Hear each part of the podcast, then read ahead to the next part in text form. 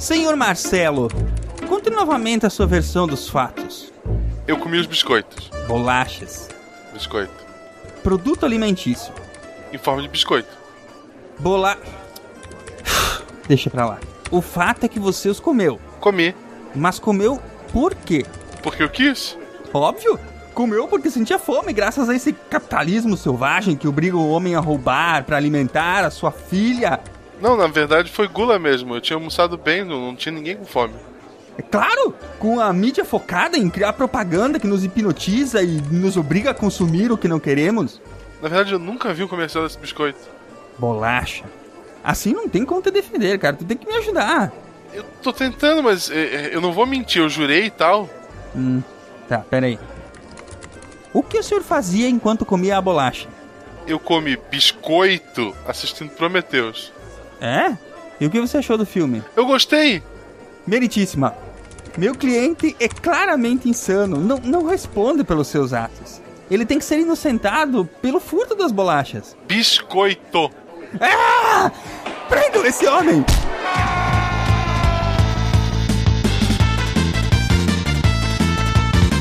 Aqui é Silmar de Chapecó, Santa Catarina e Duralex, Sedlex. Duralex não é um prato? Uma travessa de vidro, não, um negócio desse? E aí, ouvintes, aqui é o Tarek Fernandes de Anápolis e não importa o que você faz, se gera lucro, o Estado vai querer um pedaço, afinal, dinheiro não tem cheiro. Ele não quer só um pedaço, Tarek. Ele quer metade. Às vezes mais, mas tudo bem. Oi, gente, aqui é Natália, de Yokohama, Japão, e a sua liberdade termina onde começa a minha. Ou não.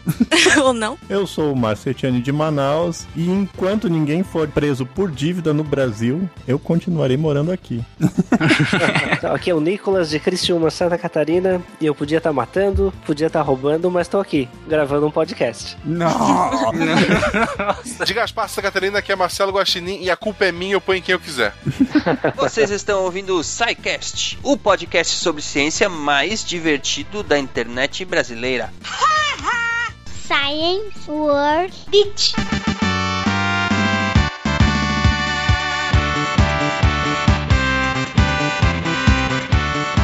Sejam bem-vindos, ouvintes, à sessão de recadinhos do SciCast, um oferecimento da Seagate, criando espaço para a experiência humana. Eu sou o Silmar. E eu sou a Jujuba. Jujuba, boa tarde, bom dia, boa noite, seja lá o que for, quem voltou para o SciCast? Sim! A nossa empresa do coração, fabricante de HDs, dispositivos de armazenamento, a Seagate, está novamente aqui conosco, renovou o contrato de apoio para levar mais um semestre o SciCast a todos os ouvintes, né, Juliana? É isso aí. Pô, a gente já tava com saudades deles, né? estava, eu estava com saudade de falar Seagate, criando espaço para a experiência humana. a acho tão legal da esse slogan deles. Não, é muito bom, é muito bom. É? Pô, é, a gente só não ficou com tanta saudade porque a gente ainda tá com um concurso cultural, né?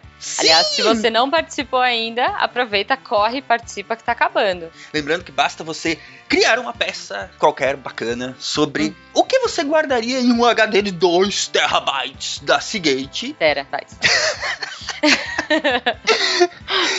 de muita informação. O que você guardaria das suas férias? Que lembranças inesquecíveis você colocaria das suas férias dentro deste HD bacana da Seagate? É, isso aí. Pô, tem tanta coisa boa nas férias. Eu já postei lá minha foto, se vocês não viram ainda, o Silmar é, dando uma bitoquinha no Fabrício Jedi. Eu sacaneei tanta gente nessas, Ai, nessa campus que. A, a cara dele de desespero foi genial. Demais, demais, demais. E a situação, né? Como foi que aconteceu, só quem tava lá pra saber, né? É, foi muito bom, foi muito bom. Aquilo é real, gente. O desespero dele é real. Muito legal. Então produza sua peça aí, poste no Twitter ou no Facebook, mencionem lá SciCast, arroba SciCast Podcast, mencionem lá é, arroba Brasil e a gente vai escolher lá a melhor peça pra levar pra casa, levar esse presente bacana da Seagate, um É HD isso aí. de dois o quê, Juliana? Dois teras. Isso. é só porque eu sou do interior. Você sabia que isso aí é, é preconceito? Como é que chama? É. É capacitismo com a minha falta de, capacidade pronto. de falar terra. Não, é. Viu? Olha, fez de novo. Ai, Silmar. Muito bem, gente, indo adiante, vocês devem ter percebido que o SciCast mudou. Na verdade, o SciCast não mudou, ele continua o mesmo de sempre. Uhum. Nós só estamos com uma casa nova. Vocês pediram, vocês imploraram, e nós fomos lá e nós fizemos o site deviante.com.br para ser a nova casa do SciCast. E nele, Sim. além do SciCast, tem muito, mas muito mais conteúdo para vocês consumirem lá. É, tá muito bom. As matérias estão excelentes, os Sim.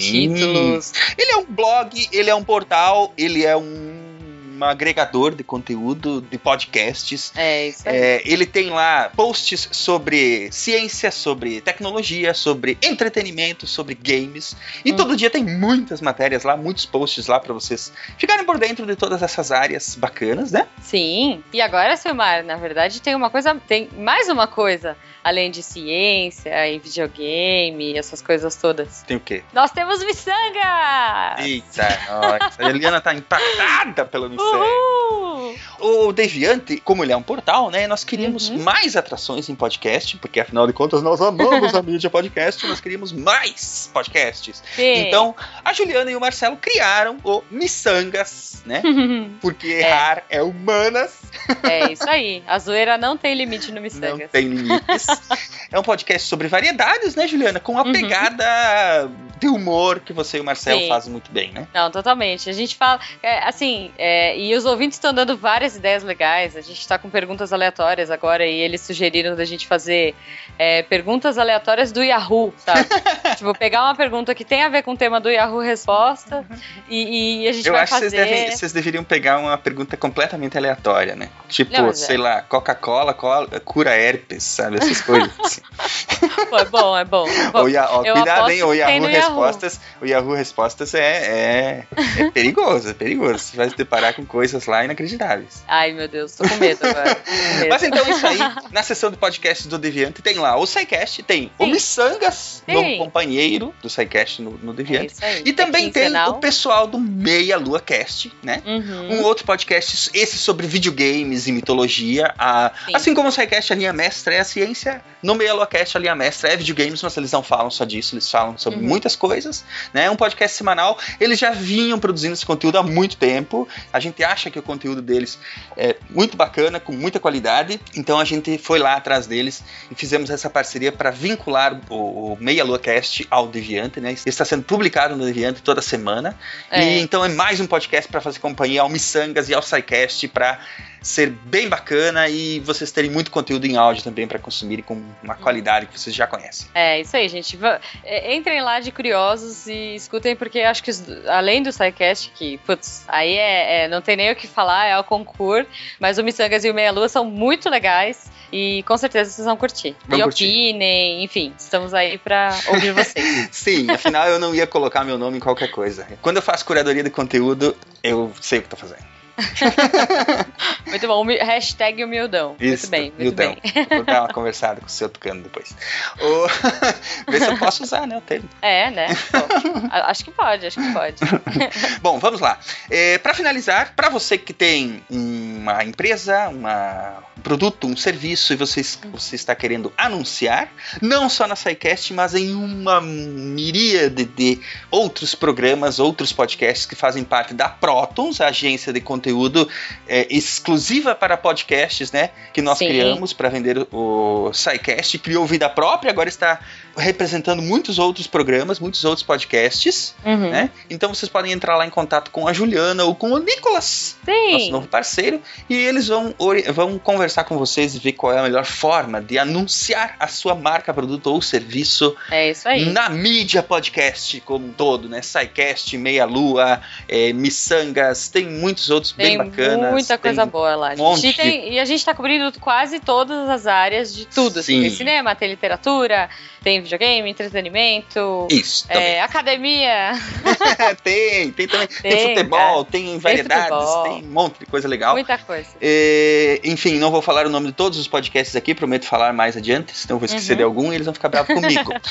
É, mas então é isso, vamos lá, vamos trabalhar. 2016 vai ser um ano espetacular para a mídia podcast, tenho certeza disso. Com certeza E absoluta. hoje, neste momento, vocês ficam aí com o SciCast, que está bem bacana. Espero que vocês gostem da nossa primeira tentativa de falar sobre direito. Olha só. É, esse- esse vai ser polêmico, hein? Sim. Advogados, por favor, tragam um advoguês pra gente. Isto. Nos ajudem. Eu acho que esse episódio vai render ótimas Vai, críticas. vai ser bacana. Estamos esperando seus feedbacks lá no contato.sicast.com.br ou então aí no menu contatos ainda existe no portal deviante.com.br. Muito bom. É isso então, Juliana. Vamos ao programa isso. de hoje. Espero que o Sim. pessoal se divirta e até semana que vem. Até, pessoal. Bom episódio. Um abração.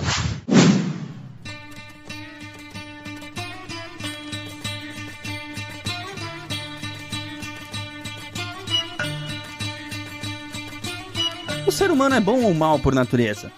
A resposta a essa pergunta, tão antiga quanto o homem, moldou todas as instituições políticas, sociais e econômicas e a forma como elas nos governam.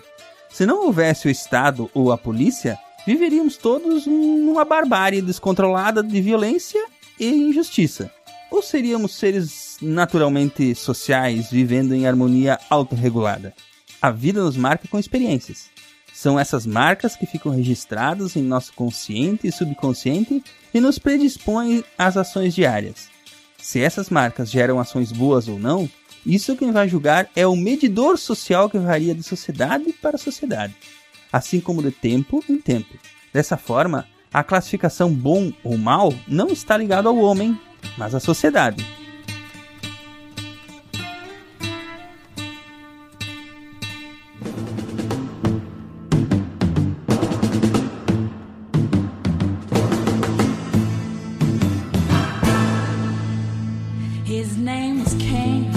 Então, ô, pra avançar esse debate, afinal de contas, Tarek, homem é bom, homem é mau? Como é que se molda essa característica? E o principal, é mal com L ou com U? É mal com o H, o MH. Mas enfim, como a gente estava discutindo, a definição de mal, é, seja com L ou com U, ele é derivado de um construto social, né? A sociedade, o outro, mais especificamente, basta duas pessoas. O outro é que vai definir o que, que é o que, que não é ruim ou bom. E dois grandes filósofos que se debruçaram sobre isso foi o Rousseau, né, e o Hobbes, que eles falaram não só sobre isso, mas sobre o papel do homem na sociedade e o do Estado para reger ou não esse homem, se é necessário ou não e o porquê. E é sobre esses dois que a gente vai falar. E Nicolas, começa pelo Rousseau e o contrato social. Rousseau, um dos pensadores né, que se dedicou a essa discussão se o homem é bom ou mal, ele acreditava que o homem era naturalmente bom e a sociedade que o corrompia. Ou seja, ele nunca foi numa escola. A Malu, na- no primário, com criança de um ano, ela voltava mordida. Ah, mas é, é, é disputa, né? Disputa pelo recurso. Mas ela foi com quantos anos, Marcelo? Um ano. Ela já tinha um ano de convívio social. Sim, daí, mas ela só aprendeu a morder depois que ela foi mordida. Eu ensinei. Morde de volta. É, então daqui a pouquinho alguém vai falar sobre o Hobbes e vai explicar por que então. Mas enfim, Rousseau acreditava que o homem era naturalmente bom e que a sociedade corrompia. Um dos fatores que ele acreditava que corrompiam o homem em sociedade era a existência da propriedade privada. Ah, segundo Rousseau, e Hobbes também concorda com isso, a propriedade privada ela promove a desigualdade, a ganância e faz com que os homens mudem a sua personalidade de bons, de naturalmente bons, para maus. É porque, assim, na desigualdade, a partir do momento que você tem um outro desigual a você, e aí seja naturalmente ou não, mas mais especificamente em sociedade, quando o outro é desigual, ele, ele defende que você privaria o homem da liberdade no convívio. E aí seria substituído isso pela devoção a aspectos exteriores ao homem, né, e a etiquetas sociais. Então você tira o homem do seu interior e ele dá valor a coisas externas a ele, né, no caso, estimulando essa desigualdade. E aí gera esse conflito com o outro. Correto? Na verdade, tem várias interpretações, né? O, quem foi o Rousseau e quem foi o Hobbes? Rousseau foi um cara que viveu ali na época do Iluminismo, na época da Revolução Francesa, e todos eles, na verdade, eles eram burgueses, né? Então, eles não estavam necessariamente lutando contra a propriedade privada. Eles queriam igualdade de condições, porque tinham os amigos do rei, né? Então, você sabe que os amigos do rei é assim, todo mundo é igual, mas os amigos do rei geralmente são mais iguais que os outros, né? E isso até hoje é assim. Tinha a questão do absolutismo, né? O, o Estado sou eu, né? Do, acho que é o Luís XIV lá, eu sempre confundo com 13 com 15, eu nunca sei quem foi que falou isso, mas um, um Luís lá falou que ele era o Estado. 14. Ele falou o Estado sou eu, ou seja, o Estado absolutista. Tinha aquela questão de que o rei, além disso, ele era o representante de Deus na Terra, por isso aquela briga entre igreja e Estado, né? Entre o rei e o Papa. E aí o que, que eles estavam tentando fazer? Eles estavam tentando limitar o poder do rei de alguma forma. Eles precisavam justificar por que, que o rei não pode tudo. Né? E tem aquela coisa toda. Essa questão da, da propriedade privada, ela vai entrar numa outra discussão que a gente chama de jus naturalismo e jus positivismo, ou seja, o direito natural e o direito positivo. Sem entrar muito profundo no que, que é um, o que, que é outro, basicamente o direito positivo diz o seguinte: a lei é, é o que está escrito, né? Então, quem cria a lei é o Estado. E outros, o juiz naturalista vai dizer: não, tem algumas leis que o Estado não cria. Por exemplo, o direito à vida, o direito à liberdade, o Estado não cria. Ele só declara que esse direito existe, mas esse direito já é natural do homem. E aí fica essa discussão toda. E aí, quando você chega na questão da propriedade privada, eles vão questionar o seguinte: tá, isso aqui é seu, mas quem disse que é seu? Você que está dizendo que é seu. Mas por que, que você diz que é seu? Da onde vem esse direito de propriedade? Porque você cerca um pedaço de terra e você diz que é seu? Não, não é assim, né? E aí você vai resolver esses conflitos primeiro como? Com a força, na porrada. Então vencia o mais forte. Né? Daí as pessoas se organizam em grupos sociais e aí o grupo social mais forte ele vai impor a sua vontade sobre o, o, mais fraco. E aí fica tudo em razão disso, né? E aí, claro, isso depois, essas ideias que nem era a ideia central deles, né? A ideia central deles era fazer uma constituição limitar o poder do rei e depois isso vai ser desenvolvido, é, principalmente pelos marxistas aí, pelos depois de Marx, inclusive, eles vão trabalhar essa ideia de que você tem que que o problema de tudo é a propriedade privada. Essa questão da propriedade privada dá para fazer um link bem legal com o teatro do cast sobre crise humanitária, né? quando o Silmar e o Marcelo encenaram ali os dois caipiras brigando por um pedaço de terra, que no início não era uma briga, né? Era um acordo normal. Quando eles acharam um poço de petróleo, que passou a existir a possibilidade de existir um ganho financeiro muito grande, né? Um ganho de propriedade, a, a cordialidade foi por terra abaixo, por petróleo abaixo, né? E eles gritaram, Maria Espingarda. Exatamente, eu lembrei disso, eu tava ouvindo hoje de tarde, eu lembrei exatamente desse ponto aí, ficou muito legal, inclusive. Obrigado. É a metáfora perfeita. Obrigado. então está condenado a 10 anos de prisão. Por ser ignorante, mais 4, porque eu quero bater o martelo mais uma vez, mais um. Nessa época eles queriam justamente romper com isso que o poder seria dado por um ente divino, né? Na verdade, agora você precisaria de uma base é, um pouco mais racional para que justificar o poder soberano, mas a limitação do poder, mas não necessariamente deixar de ser uma monarquia, que é o meu entendimento que não é para derrubar a monarquia. Exatamente. Você manteria a monarquia com poderes limitados, né? É tirar a graça de ser um monarca.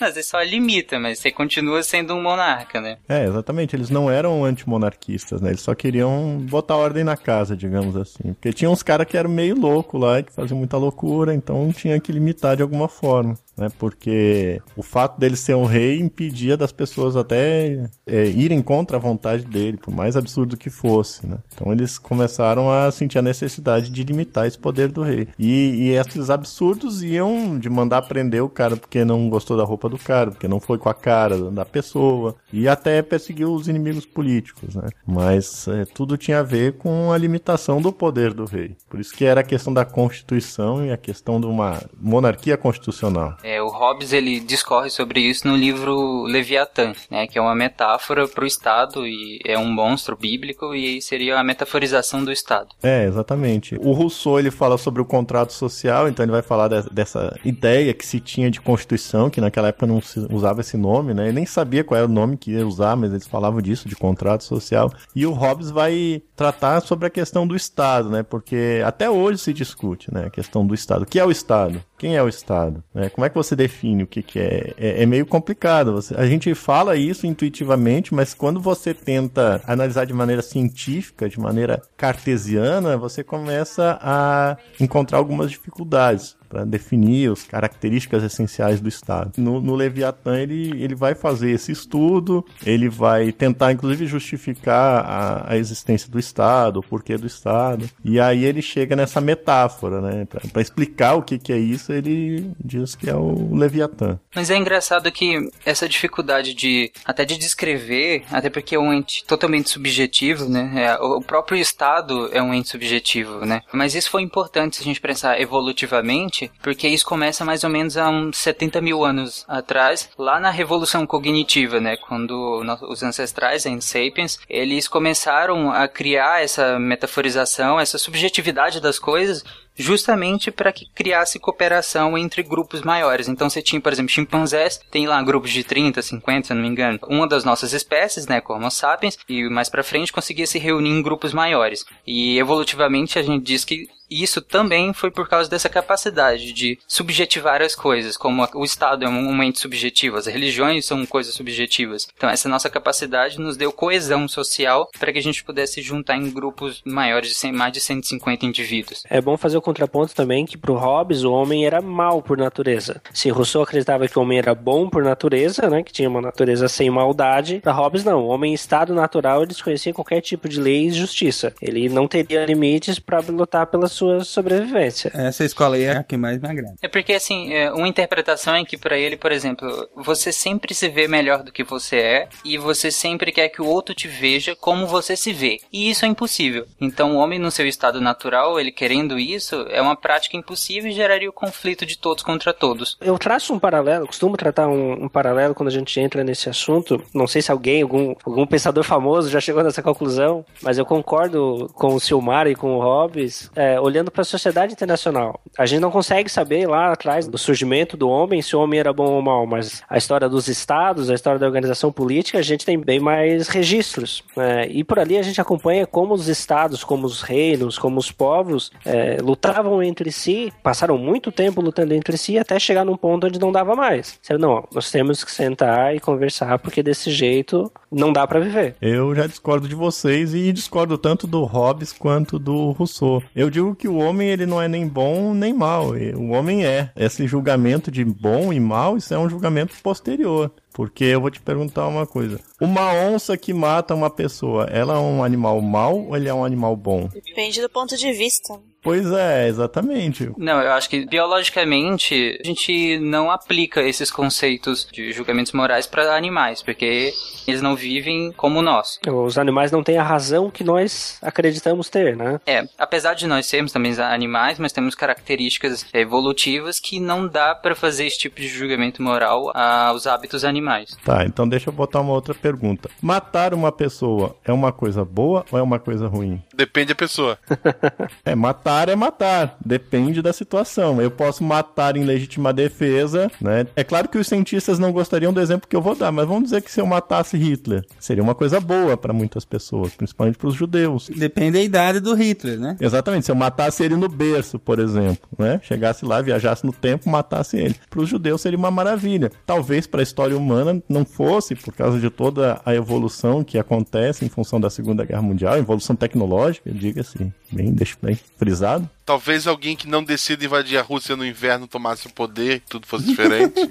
Mas o fato em si de eu matar o Hitler, ele não é bom nem ruim, ele depende do referencial. E a mesma coisa o homem. O homem, ele, ele é, pronto. Ele tem essas características, ele é programado para autopreservação. As pessoas que cometem suicídio são uma grande exceção. Em regra, ninguém quer se matar, as pessoas lutam, inclusive, pela própria vida, né, até o limite. Apesar de ser, se eu não me engano, a segunda maior causa de mortes no mundo. Suicídio é a segunda maior causa de morte? Se eu não me engano, é atrás de acidentes de trânsito, se eu não me engano. Mas eu sei que é maior do que conflitos e é maior do que acidentes, desastres ambientais, inclusive. É, no Japão é a primeira causa de morte, tirando pessoas idosas, né? No Japão é a única. é, praticamente. O, o, idoso, ele vai envelhecendo, ele chega a 160 anos, ele vira uma tartaruga e cai no mar.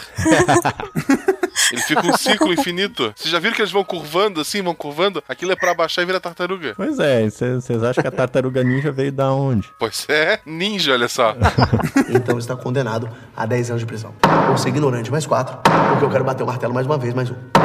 Agora, Natália, fala pra gente o caso dos exploradores da caverna, pra gente discutir um pouco a questão. A- ainda vai continuar dentro dessa questão, mas um, pouco diferente. O caso dos Exploradores de Caverna é um livro do autor estadunidense chamado Lon Fuller e que foi publicado nos Estados Unidos em 1949. E é uma obra que costuma ser utilizada em cursos de direito para discutir o conflito da interpretação literal das leis e a educação em cada caso. Resumidamente, é assim: É, imagine que cinco homens ficaram presos em uma mina depois de um desabamento. Eles estavam sem comunicação e as equipes de busca foram acionadas lá para descobrir o que aconteceram, foram tentar resgatar eles. Durante 20 dias, gastaram muitos recursos, máquinas, enfim. 10 pessoas perderam a vida tentando desobstruir lá a caverna.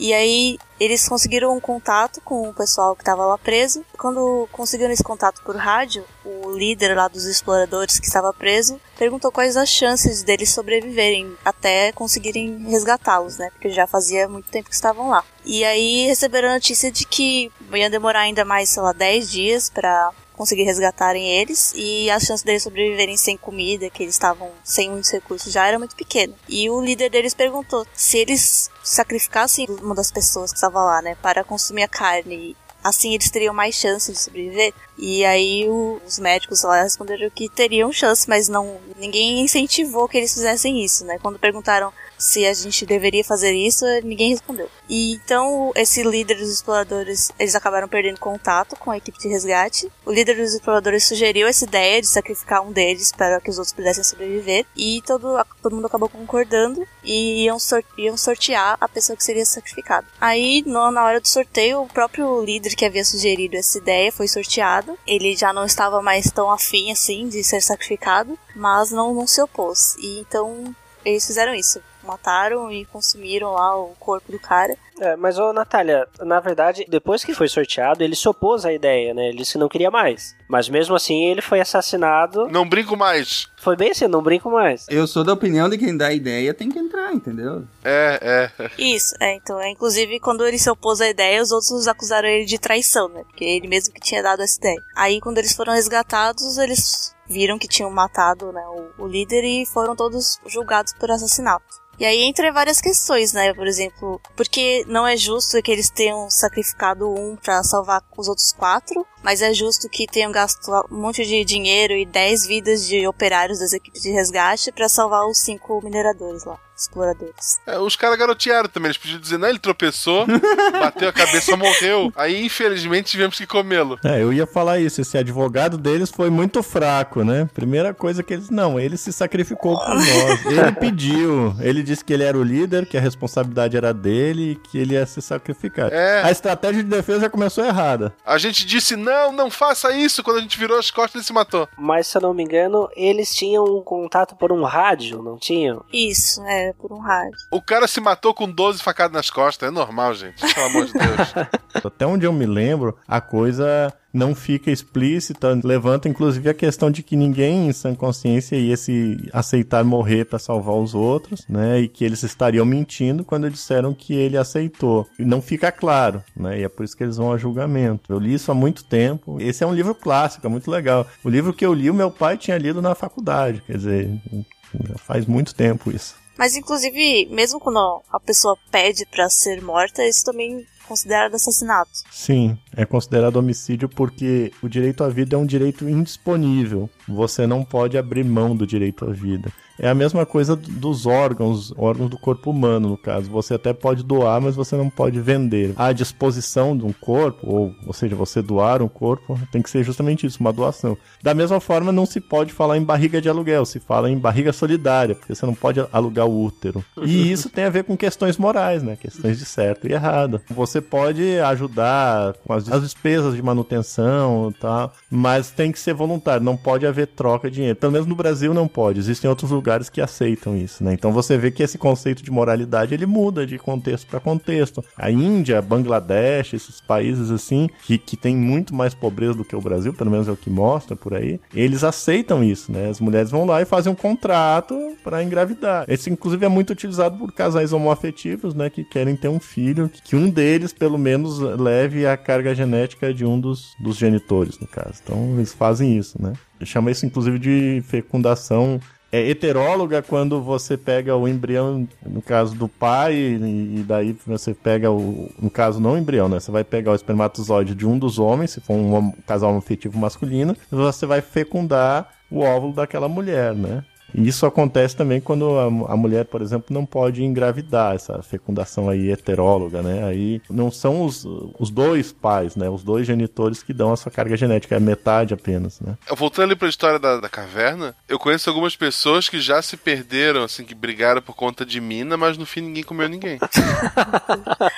Então, a gente não sabe qual é o sentido, né? Alguém comeu alguém? Não, não.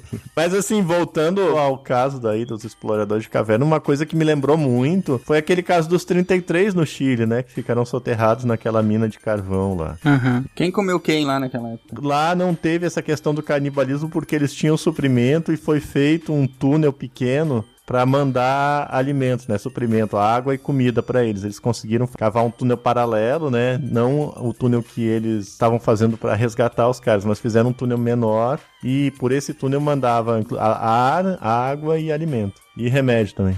PSP, mandaram videogame para eles não precisar comer um ou outro. Nesse caso, tem aquele. É, Márcio, se eu estiver errado, me corrija, mas o excludente de antijuridicidade, o, o furto famélico é um exemplo, certo? É, estado de necessidade, estrito cumprimento do dever legal, exercício regular de um direito. Isso, ou, ou você está com extrema necessidade ou você está cumprindo o seu dever, que era fazer aquilo, né? E aí, no caso desse que você mata o outro, por mais que o outro concorde, e aí você esteja em extrema necessidade, primeiro que é difícil definir que o outro concordou, né? Não teria nem como. Mas e, e se por acaso, por exemplo, o outro assinar um documento e falar, eu concordo? Tá, não sei porque teria lá embaixo um documento assinado por ele, mas e se ele assinar com a assinatura dele e tem a mesma assinatura no cartório e aí depois eles fizerem. A maior dificuldade é achar um cartório naquela caverna, mas. não, mas aí já vai ter registrado. E aí pela perícia vão comprovar que é dele, entendeu? Provavelmente eles teriam feito isso antes de ir pra caverna, né? Já teriam previsto isso. Ó, caso a gente fique preso aqui, a gente pode te comer, assina aqui embaixo, ó. Não, aí. Devia ter um esse... contrato desse antes de todo mundo ir pra caverna, né? Isso aí parece mais um contrato de casamento, cara. Olha que no contrato de casamento comer ainda não é opcional, tá? Não, é obrigatório, pô. É, é, é obrigação. Tem que consumar, é verdade. Ele gera nulidade, é, do casamento. Aham, inclusive no direito canônico também, né? A questão pode gerar nulidade. Isso. Pra pedir anulação do casamento frente à igreja católica, por exemplo. É, mas no caso desse da caverna, pensa nessas, é, esses turismos de aventura, esportes radicais, pessoal que vai lá voar de balão na Capadócia, o cara assina um contrato. Eu já fiz mergulho, por exemplo, eu tenho carteirinha de mergulhador e tal, e você assina um questionário monstro, inclusive você diz lá que se você morrer, a culpa é sua, a culpa não é deles, né? Claro que isso vai ser interpretado, isso vai ser, vai depender de cada legislação, mas no Brasil, um contrato desse seria nulo de pleno direito, porque o direito à vida é um direito indisponível, então ele não pode abrir mão disso. E também tem outra coisa, se eles fossem registrar no cartório, se fosse um tabelião concursado e que estudou direitinho, ele não ia registrar, ele ia dizer que isso não, não pode ser levado a registro e não ia, não ia botar o carimbo lá, reconhecer a firma dos caras. Né?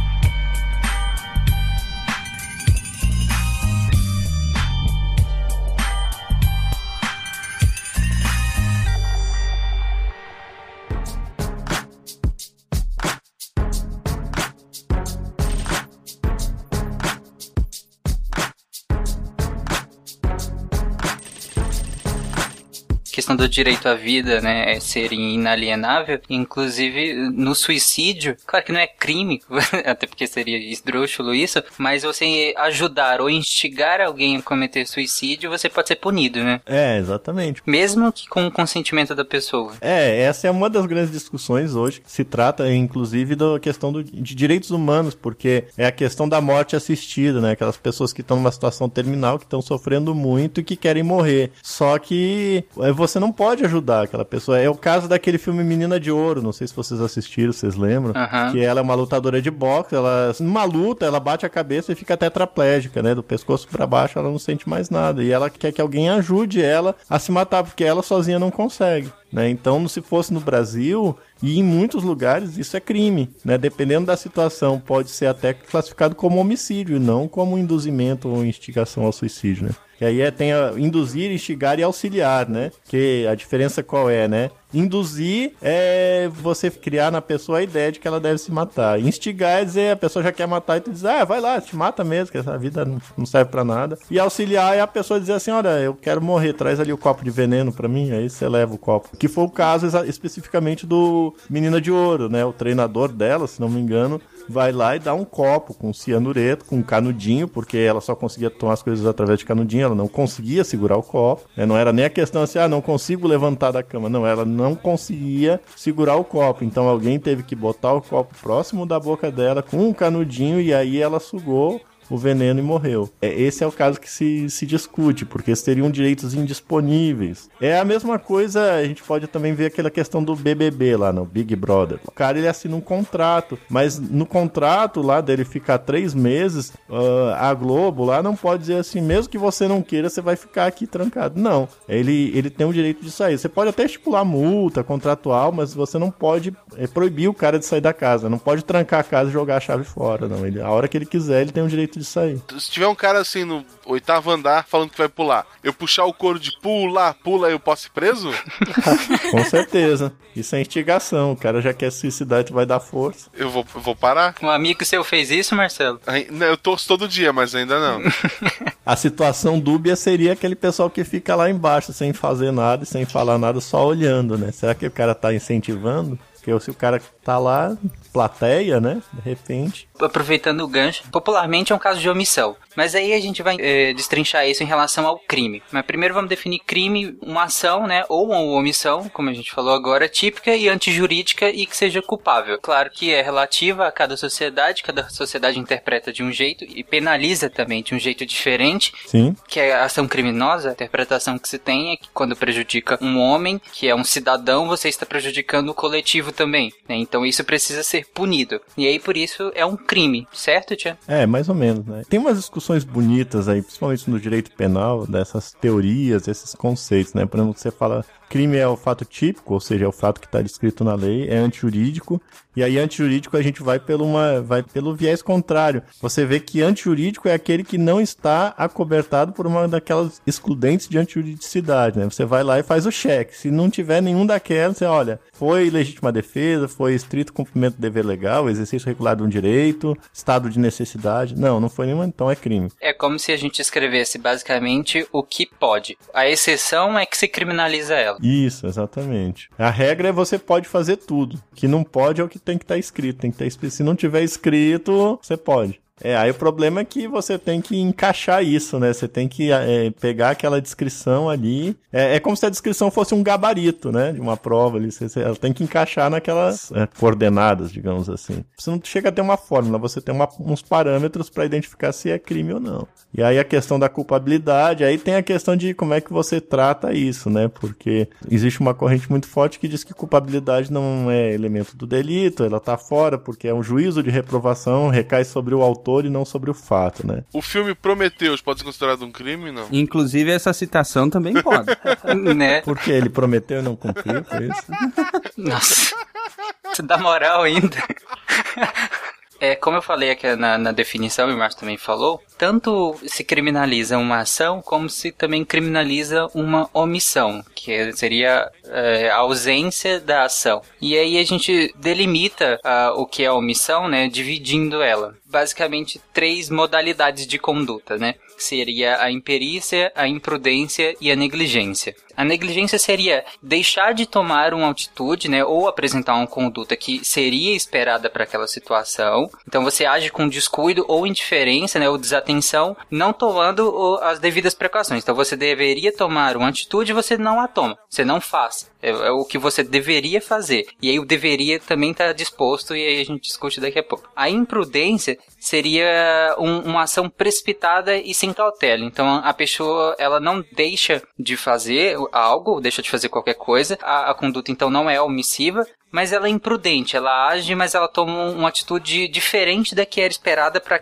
que ela tomasse. Então nesse caso ela não se omite da ação, mas ela toma ação diferente daquela que ela deveria tomar, é, dadas as circunstâncias e, e o que ela deveria fazer. E a imperícia seria se você tem que constatar a inaptidão e ignorância, falta de qualificação técnica e teórica da pessoa, né? Então ela não tem conhecimento prático, ela não tem conhecimento para tomar aquela atitude, mas ela toma. E nessa atitude ela causa dano a, a outra pessoa. Então é um imperícia. Você não é qualificado para fazer aquilo, faz e causa dano a outra pessoa. Correto? Mais ou menos, na verdade, assim, perícia, imprudência e negligência são modalidades de culpa, né? Você tem a culpa e o dolo. O que, que é o dolo? O dolo é quando a pessoa quer matar, quer fazer aquele negócio, né? Então, é, a gente diz, é, é- é praticar o núcleo verbo do tipo, é tão bonito isso, mas não explica nada, né? É quando a pessoa quer cometer o crime, entendeu? Então, a pessoa, é o crime doloso é aquilo que o cara quis. O negócio do- da culpa é aquele que foi sem querer querendo, né? Você lembra do Chaves aí? Aí você tem as modalidades de conduta. Você tem a, a imprudência, a imperícia e a negligência. Imperícia é você faz um negócio sem ter a devida preparação. Então, assim, é, você chega lá e diz assim, eu sou motorista de ônibus, eu tenho habilitação. Você falsificou a carteira de motorista. Você vai lá e mata alguém. Você matou porque não sabia dirigir um ônibus. A imprudência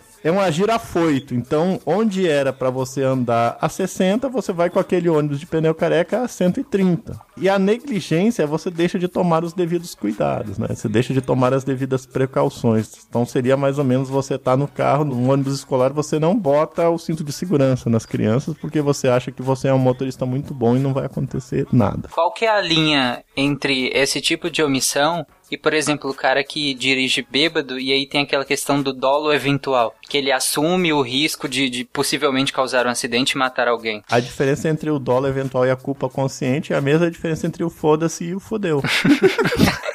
eu explico. Se eu pego um carro, vamos dizer que eu ganhei os 200 milhões da Mega Sena hoje, amanhã eu vou ali comprar uma Ferrari, só que eu não sei dirigir, eu só sei dirigir no PlayStation. Mas eu acho que eu comprei um simulador aqui, comprei o Ferrari Simulator da Microsoft, botei aqui, treinei tudo e eu tenho certeza que eu sei dirigir a minha Ferrari que tá lá embaixo na, na garagem. Aí chega a minha mulher e diz assim: olha. É, não faz isso, faz um curso. Você tem 200 milhões, faz um curso de autoescola, contrata um motorista, se for o caso, até você tirar a carteira, mas não dirija esse carro, pode morrer alguém. A diferença entre o dolo eventual e a culpa consciente vai estar justamente no que eu disser para minha esposa. Se eu disser olhar para minha esposa e disser assim: se morrer, morreu, foda-se. Esse é o dolo eventual, entendeu? Eu, eu não tô nem aí se morrer.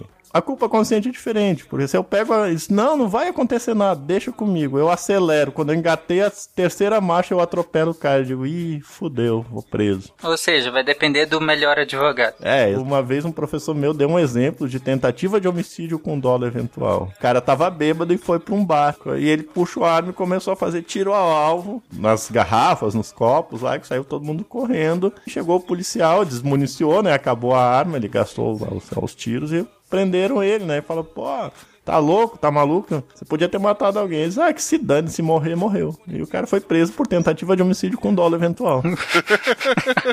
Então está condenado a 10 anos de prisão. Por ser ignorante, mais 4. Porque eu quero bater o martelo mais uma vez, mais um.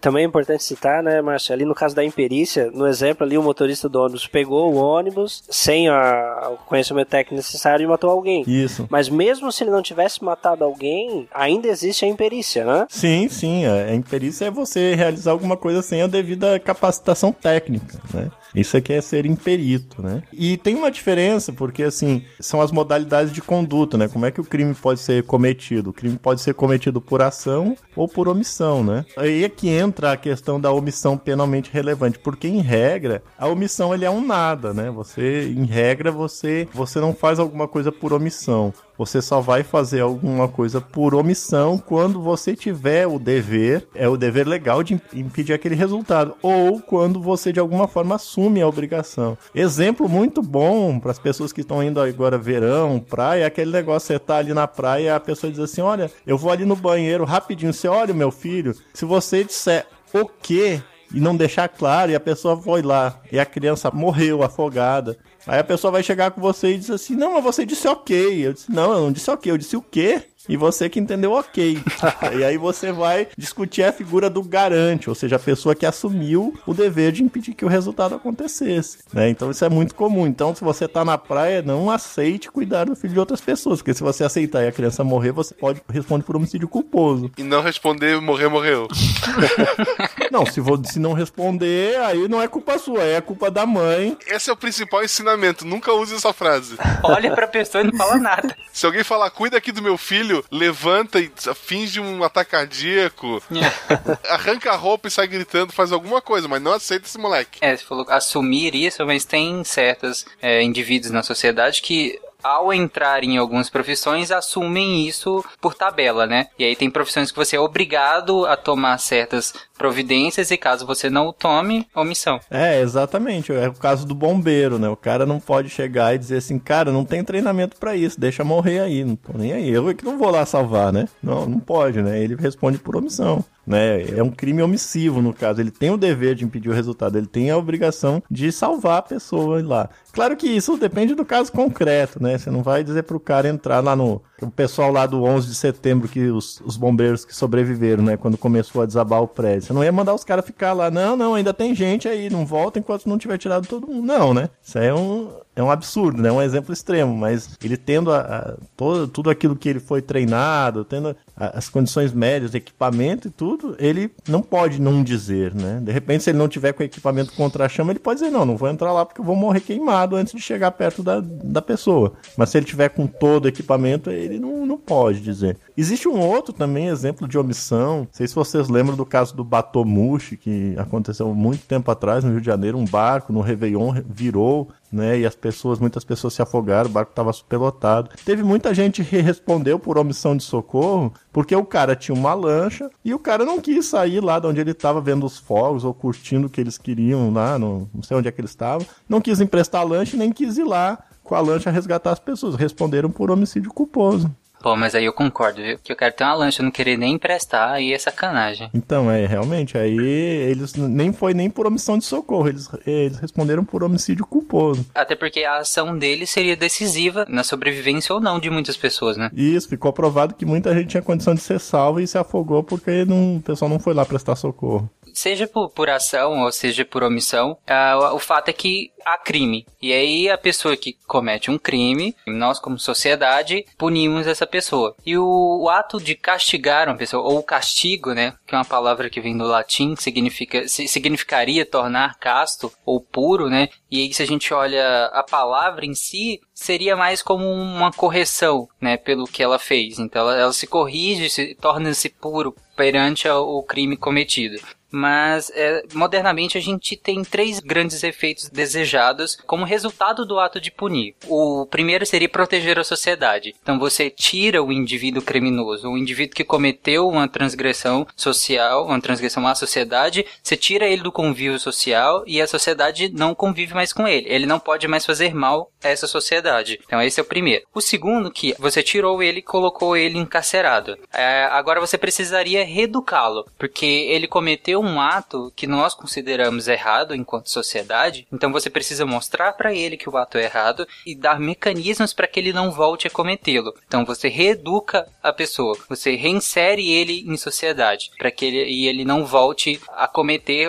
outros crimes. E é aí que entra no terceiro, que seria a questão preventiva. As pessoas vendo o indivíduo que cometeu esse tipo de ato sendo punido, elas meio que ficam com medo, elas limitam as suas próprias atitudes por um exemplo exemplo de uma pessoa que não se limitou e cometeu um, um crime. Então seria esse terceiro efeito que seria é, o preventivo, prevenir atos criminosos pelo exemplo. Essas são as três grandes funções da pena e são entendidas é, modernamente. Elas nem sempre foram assim ou usavam uma ou outra dessas definições, não todas. Então a gente entra agora no, no histórico, né, e evolução desse conceito de crime e de punição e por que que a gente começou a pensar nisso. A princípio, né, com o surgimento das aglomerações humanas na pré-história, o homem começa embrionariamente uma organização social. Então, depois de descobrir as diferenças individuais, os homens, em, teoricamente de comum acordo, decidiram fundar a sociedade e aí definir as normas de conduta. O cara maior com a arma maior mandava nos outros. Essa era a norma de conduta. No começo valia a lei do mais forte, né? A questão é que todos precisariam concordar com isso. Era isso que se precisava resolver, né? Precisava se disciplinar a vivência em sociedade para isso criar um conjunto de normas que é o que hoje a gente chama de direito. Para sustentar essas normas, esses direitos, se criou o Estado. Mais ou menos, né? A questão do, do, do direito e das normas, do Estado e das normas, eu acho que o Estado, como ele tem hoje, ele surgiu depois das normas, né? O que acontece é o seguinte, no começo valia a lei do mais forte, então o cara que era o macho alfa do grupo, ele aplicava a lei dele, era a vontade dele que valia,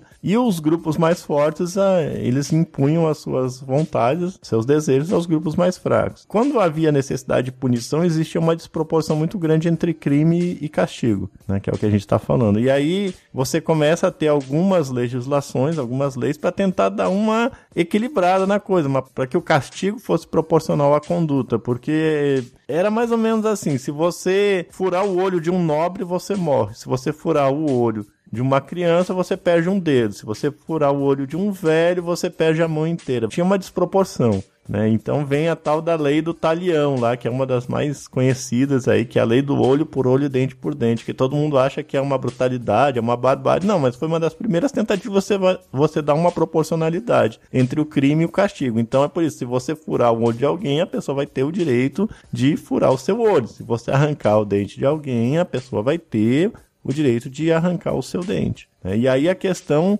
depois vai evoluir, né, as codificações. Por quê? Porque primeiro quem aplicava essas leis ou quem criava essas leis antes de aplicar era o soberano, seja lá o que você chamar ele, era o macho alfa, era o rei, era o imperador, era o faraó, eram eles que criavam e que, como a gente diz, é eles que criavam o direito, que diziam o direito. E então partia deles. E, e, aí também ainda era a vontade deles, né? Ficava muito no que eles queriam. Então, aí depois de um tempo começa a se questionar essa legitimidade. E aí vem a questão do Estado, a gente vai chegar mais ou menos aí é, no Rousseau, quando começa Rousseau e Hobbes, para a gente ter essa feição que a gente tem hoje, que você tem o Estado, que é o Estado que cria o direito e que põe o direito, né? É direito positivo. É, ou no caso do consuetudinário, dos precedentes, é o, direi- é o Estado que diz o direito, né? no caso, que cria os precedentes. A pena de morte, eu acho que ela, ela é a mais antiga, até porque ela consta, por exemplo, no Urnamu, que é um código de, de, de leis, praticamente, de 2100 antes da Era Comum,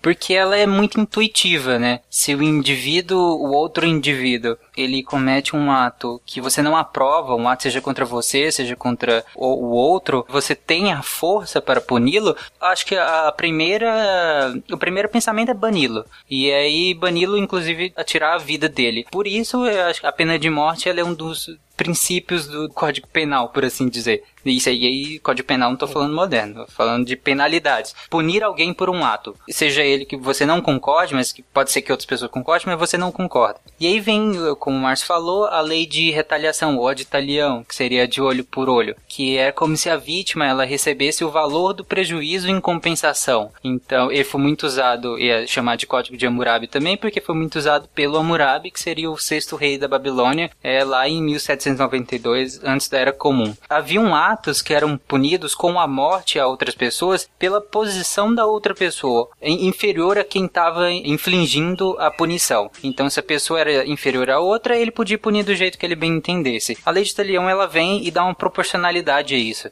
Ela fala, não, peraí, se você fez X, então você tem que se re responder por X e, e, receber a subtração de X da sua vida. Você não precisa subtrair a sua vida é, em relação ao que você fez fez. De- dependendo do que você fez, é claro que sua vida pode ser subtraída. A, a equidade nessa lei de Italião era tão grande que é, se um homem construísse uma casa para outro, né, em função de outro, e a casa caísse e matasse o filho desse homem que comprou a casa, o construtor tinha o filho morto, né, ele não morria. Então a, a penalidade ela se estendia. Quando se fala em olho por olho, realmente era um espelho, né? O problema aí é que ultrapassava o indivíduo que cometia o ato criminoso, entre aspas, né? Ah, mas aqui nessa época filho é, é mobília, não, não é.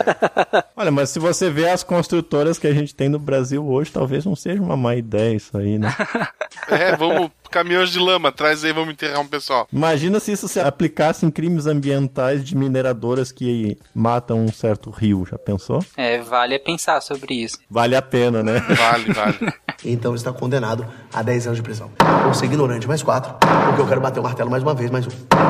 Na Idade Média, a gente tinha esse conjunto de, de punições, né, de leis. Surgem várias revisões de várias leis, tem o Código do, do Justiniano, mas em- basicamente na Idade Média a gente interpretava essa lei muito subjugada por uma lei natural. Só que essa lei natural é, seria a lei de Deus. Aí não é o natural que vai ser redefinido lá com o iluminismo lá pra frente. Mas seria o natural aqui é a lei de Deus. Então qualquer tipo de código de lei tem que ser subjugado e atrelado à lei natural, que seria essa lei dita por Deus. O problema é que Deus não diz nada. Desculpa quem pensar alguma coisa. O problema é que as pessoas dizem coisas. E essas coisas pod podia ser qualquer coisa que Deus disse e qualquer tipo de lei teria que estar subjugada ao que essas pessoas disseram. E aí a sociedade como um todo que concordava que essas pessoas poderiam falar em nome de um Deus ou de um ser superior que dita regras e penalidades. E aí com a idade moderna é que a gente rompe com isso, né? Agora a gente começa a, a racionalizar melhor esse conjunto de, de coisas para reger a, a vida em sociedade e distanciar isso do que seria uma lei natural divina. E, e quando é que isso chega no Brasil? Nossa, Marcelo, já chegou. Sério que tá parado na receita esperando documentação. tá lá em Curitiba.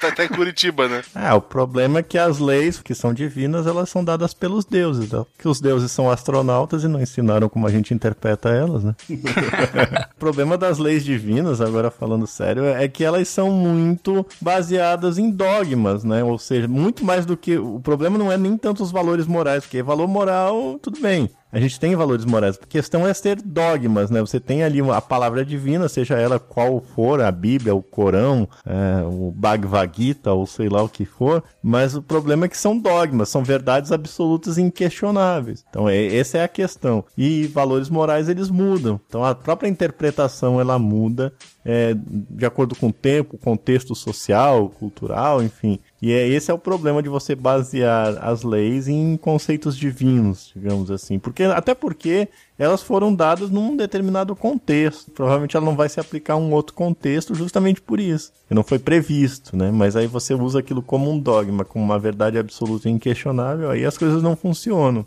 Aí até as pessoas acordarem para esse fato levou um tempo. É porque dogma você não muda, nem questiona. Então se você não questiona, você- obviamente você não muda. E as sociedades, elas são vivas, elas mudam o tempo inteiro. E é inclusive por isso que a gente decide criar mecanismos escritos ou não de delimitar quais são essas regras, que são seriam as constituições, né? Você tipifica códigos e leis dentro de um documento e aí você pode ser escrito ou não, que a gente chama de constituição. Tanto a escrita quanto a não, elas podem se se basear em costumes né, e convenções de uma sociedade. E elas podem ir evoluindo, de acordo com que essa sociedade vai evoluindo. Por exemplo, no- nos Estados Unidos, você tem um conjunto base né, que norteia to- todo o país, mas eles são independentes. Lá o federalismo é levado a sério. Né? Lá eles governam muito também por precedência. Uma decisão ela foi tomada em tal lugar, então ela pode ser usada para ser tomada em outro lugar. Porque muitas vezes, como é a constituição deles é bem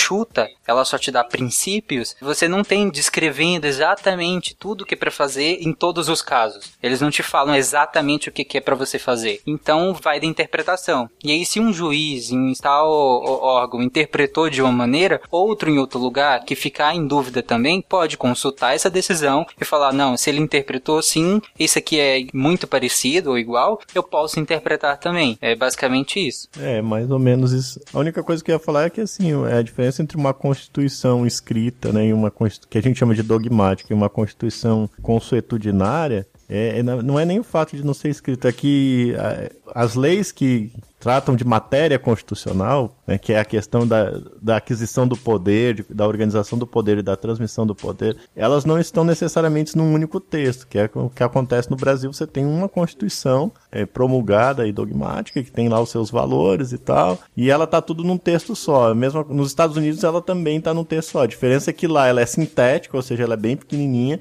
e aqui ela é analítica, porque o cara achou que o Colégio Pedro II do Rio de Janeiro é tão importante que devia estar na Constituição. Então ele, e ele deixou outras coisas de fora da Constituição. É, o cara estudou lá, gostava pra caramba do Pedro II lá do colégio, e disse, não, eu, eu gosto daqui, e ele vai pra Constituição e passou batido, né? Ninguém falou nada e tal. E nos Estados Unidos, não, você tem lá no- alguns artigos lá, tem algumas emendas. Eles têm PECs lá como se fossem nossas? É, eles têm, tem algumas coisas, tem muita coisa parecida. Aliás, a gente copia muita coisa de lá. O controle de constitucionalidade, a ideia vem de lá, né? O controle difuso de constitucionalidade. Né? O que que é o controle difuso de constitucionalidade? É que o juiz, num caso concreto, ele pode afastar a Constituição, né? A aplicação da Constituição naquele caso concreto. Isso surgiu nos Estados Unidos, né? num caso que também foi. é, eles criaram lá, né? Não, não havia, e o cara, como você falou, é questão do precedente. O cara tem que dar um jeito, ele tem que dar uma resposta. E o cara né, justificou lá e tal, e fez esse controle difuso de constitucionalidade, né? Porque geralmente,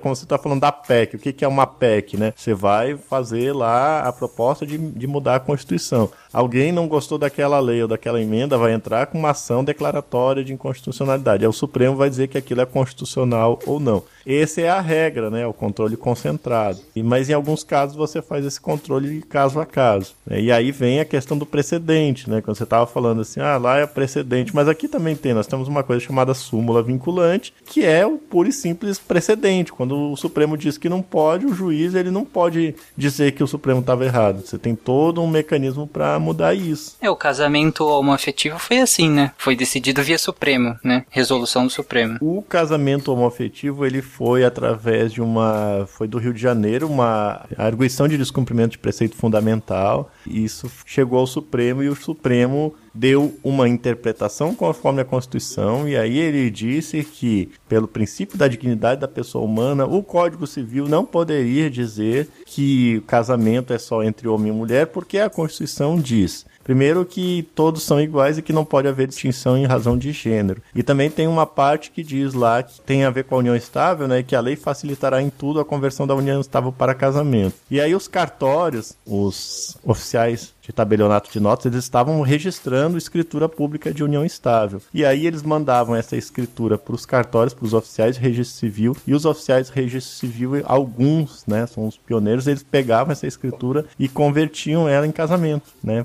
eles cumpriram. Então eles começaram a fazer, né? Então quando você achar que cartório não serve para nada, que cartório é taxa, que é burocracia, pense bem, né, ouvinte, pense bem quando você falar, né?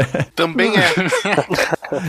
Depende do estado, né? Depende, por exemplo, no Paraná realmente é uma burocracia doida, é uma pilantragem, é uma safadeza aí no Paraná que Deus o livre, né? Mas tem outros estados mais, mais organizadinhos aí. Por exemplo, São Paulo é um estado que é muito organizado, que a coisa funciona. Esse, na verdade, foi no interior de São Paulo, né? Então foram pessoas com uma visão mais moderna, mais atual da coisa, sem dogmas, né? Aí é que a gente vê a questão do dogma, por isso que não pode ter. Porque a pessoa viu lá que isso é uma realidade de fato e que impedir essas pessoas de casarem com base numa convenção religiosa, num, num valor que só está na Bíblia, por assim dizer, é, não tem sentido, porque você está negando uma realidade de fato. E contra fatos não há argumentos. Então, por que negar o direito a essas pessoas? Mas então hoje um órgão desse, um tabelionato, não pode negar essa união. Não pode. Não pode se recusar. Ela tem que, ele tem que lavrar a escritura de união estável. E hoje, inclusive, você já não faz mais. Você já faz o casamento. Você vai lá e se, se habilita para o casamento. Hoje não precisa mais. Vai direto no cartório. Você já vai com testemunha, vestidinho, tudo. O que eu acho um absurdo, eles viram lutar pra ninguém poder casar.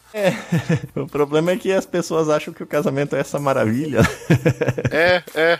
Esse pessoal caiu na mesma furada. Na verdade, até o casamento é maravilha. O problema é que o que vem depois é complicado, né? Relacionamento, tá. É, mas aí já não tem a ver com direito, já tem a ver com a sociedade em si. É, mas é, é, o Supremo, como também resguarda a Constituição, mas no, no Legislativo nós temos também o- a Comissão de Constituição e Justiça, né? Que aí, no caso, qualquer proposta lá precisa passar pela CCJ para continuar, né, a tramitação lá e posteriormente, quem sabe, virar um- uma lei do arcabouço constitucional que nós temos. Caso não esteja, ela vai ser descartada ali. É, é isso mesmo. É porque assim, você tem vários tipos de classificação. Então, quanto ao momento, a gente diz que o controle de constitucionalidade pode ser prévio ou pode ser posterior. Prévio ou posterior ao quê? À entrada da lei em vigor, né? Que é isso que o- você falou aí, Tarek, que é o, as, as CCJs que a gente chama, que elas vão analisar a constitucionalidade ou não do projeto de lei. Não é nem da lei, né? É do projeto de lei. Porque eles podem analisar que de uma forma inconstitucional, mas você pode suprimir algum texto ou mudar a redação e ela passa a ser constitucional. É, ela pode vetar totalmente ou então falar, não, tira só esse aqui que aí se encaixa na Constituição. Ou coloca esse aqui e aí vai ficar encaixado melhor na Constituição. É, é mais ou menos isso aí. Um dos modelos de Constituição que nós temos e que é bem diferente, que está em voga ultimamente, né, a discussão sobre ele, é a Sharia. Bom, a Sharia é um termo árabe que significa caminho, né? Na religião islâmica, ele é usado para se referir ao conjunto das leis da fé, que seria compreendido pelo Corão e também por algumas tradições paralelas e trabalho de estudiosos muçulmanos que desde os primeiros séculos do Islã compilaram essas leis. E pelo fato de ter esse caráter religioso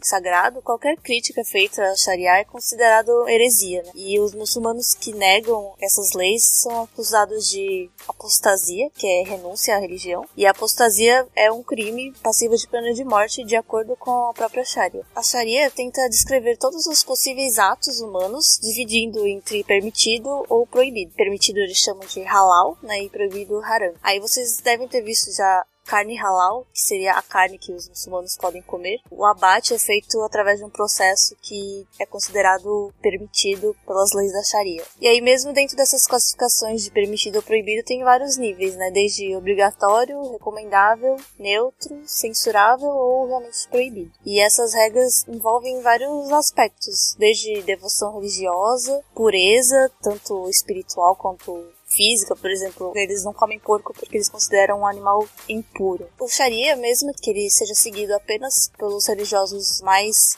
ortodoxos, né, é, ele acaba influenciando o comportamento e visão do mundo né, de muitos muçulmanos, mesmo em estados não teocráticos, ou que essa Sharia não faça parte das leis oficiais. Mas, por exemplo, a burca é obrigatória, tem um monte de limitação pra mulher, não tem? É, isso não, tá, não é bem a- na Sharia, até porque isso já tá, tá enraizado na cultura, né? Então você pode ser árabe e utilizar o hijab, né? Que é aquele o pano que você coloca sobre a cabeça, não necessariamente o resto do corpo. E aí você pode usá-lo por, por questão étnica, por você ser um árabe. Você não necessariamente precisa ser islâmico. Mas na, na Sharia tem obrigações de você, como islâmico, de fazer. Você é obrigado a fazer aquilo ou indicado que faça é, algumas coisas. E aí, caso você não faça as que são indicadas, você tem um certo tipo de punição. Caso você não faça as que são obrigatórias, você tem outro tipo de punição. Mas não é todo o Islã que segue a Sharia. E aí a gente tem, por exemplo, grupos como os que seguem a vertente wahhabita do Islã, que é a Arábia Saudita, o, o ISIS também, né, o Estado Islâmico também segue esse tipo de vertente. Eles levam muito mais a sério a Sharia, ao pé da letra, inclusive, do que outros. O Irã, na Revolução Iraniana, em 79, ele- eles não seguiam tanto assim, tanto que é, o Irã era muito mais alinhado com o Ocidente. Após a Revolução Iraniana Islâmica, lá eles começam a, a aderir a vários princípios da Sharia. Então, assim, ela não é unânime no mundo muçulmano. E aí, com as mudanças ocorridas durante o século XX, né, o colapso do Império Otomano e o último califado, que é a autoridade religiosa islâmica, é, todas essas mudanças foram responsáveis por uma reflexão sobre essas tradições religiosas, né, de leis islâmicas. E aí o movimento modernista do Islã começou a se opor a essa visão tradicional da Sharia, afirmando que a lei não poderia ser alterada pelo homem, mas ela deveria ser aplicada, a, trazida para a situação atual, né, e novas ideias podendo ter diferentes interpretações. Inclusive, os sunitas, eles têm uma certa abertura um pouco maior do que os xiitas nessa área. Apesar do wahhabismo, que eu acabei de falar, ser uma vertente do sunismo e não do xiismo. E aí, os sunitas também, eles têm um outro livro que é a Sunna, que não é bem ó, igual a Sharia, mas eu expliquei lá no cast de, da Síria, então quem quiser saber vai lá.